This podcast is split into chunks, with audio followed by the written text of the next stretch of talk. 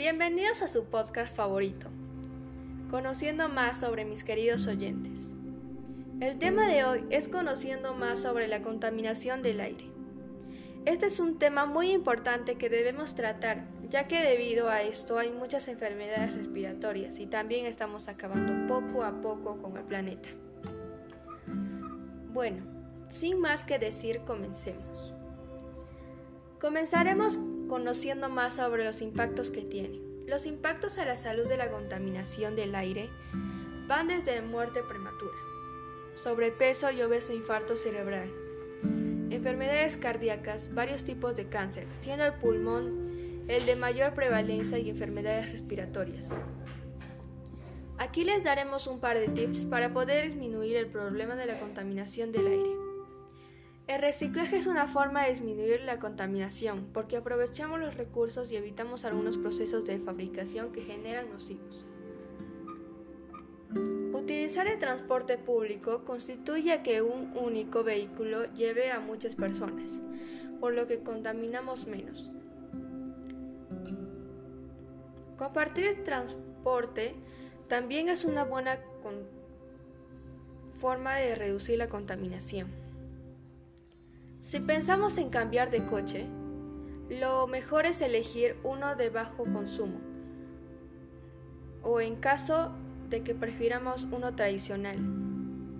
Debemos tener en cuenta los de sale, son los que más contaminan. Todos los vehículos necesitan revisiones, al menos una vez al año. Caminar o ir en bicicleta son, son las dos maneras menos contaminantes de desplazarse. Cuando vayas a utilizar productos con spray, como los que se emplean para acabar con los mosquitos, fíjate que en el envase sea respetuoso con el medio ambiente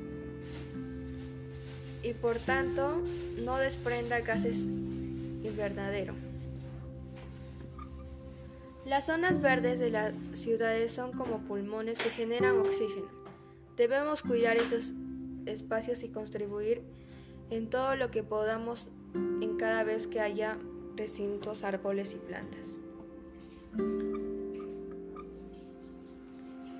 Utiliza bombillas de bajo consumo para conseguir la misma cantidad de luz, pero utilizando la energía de forma eficiente. Además, con esta medida conseguirás ahorrar. Trata de no derrochar el agua ducharnos en lugar de bañarnos, usar grifos para enmomizar el agua o tener un sistema de doble descarga.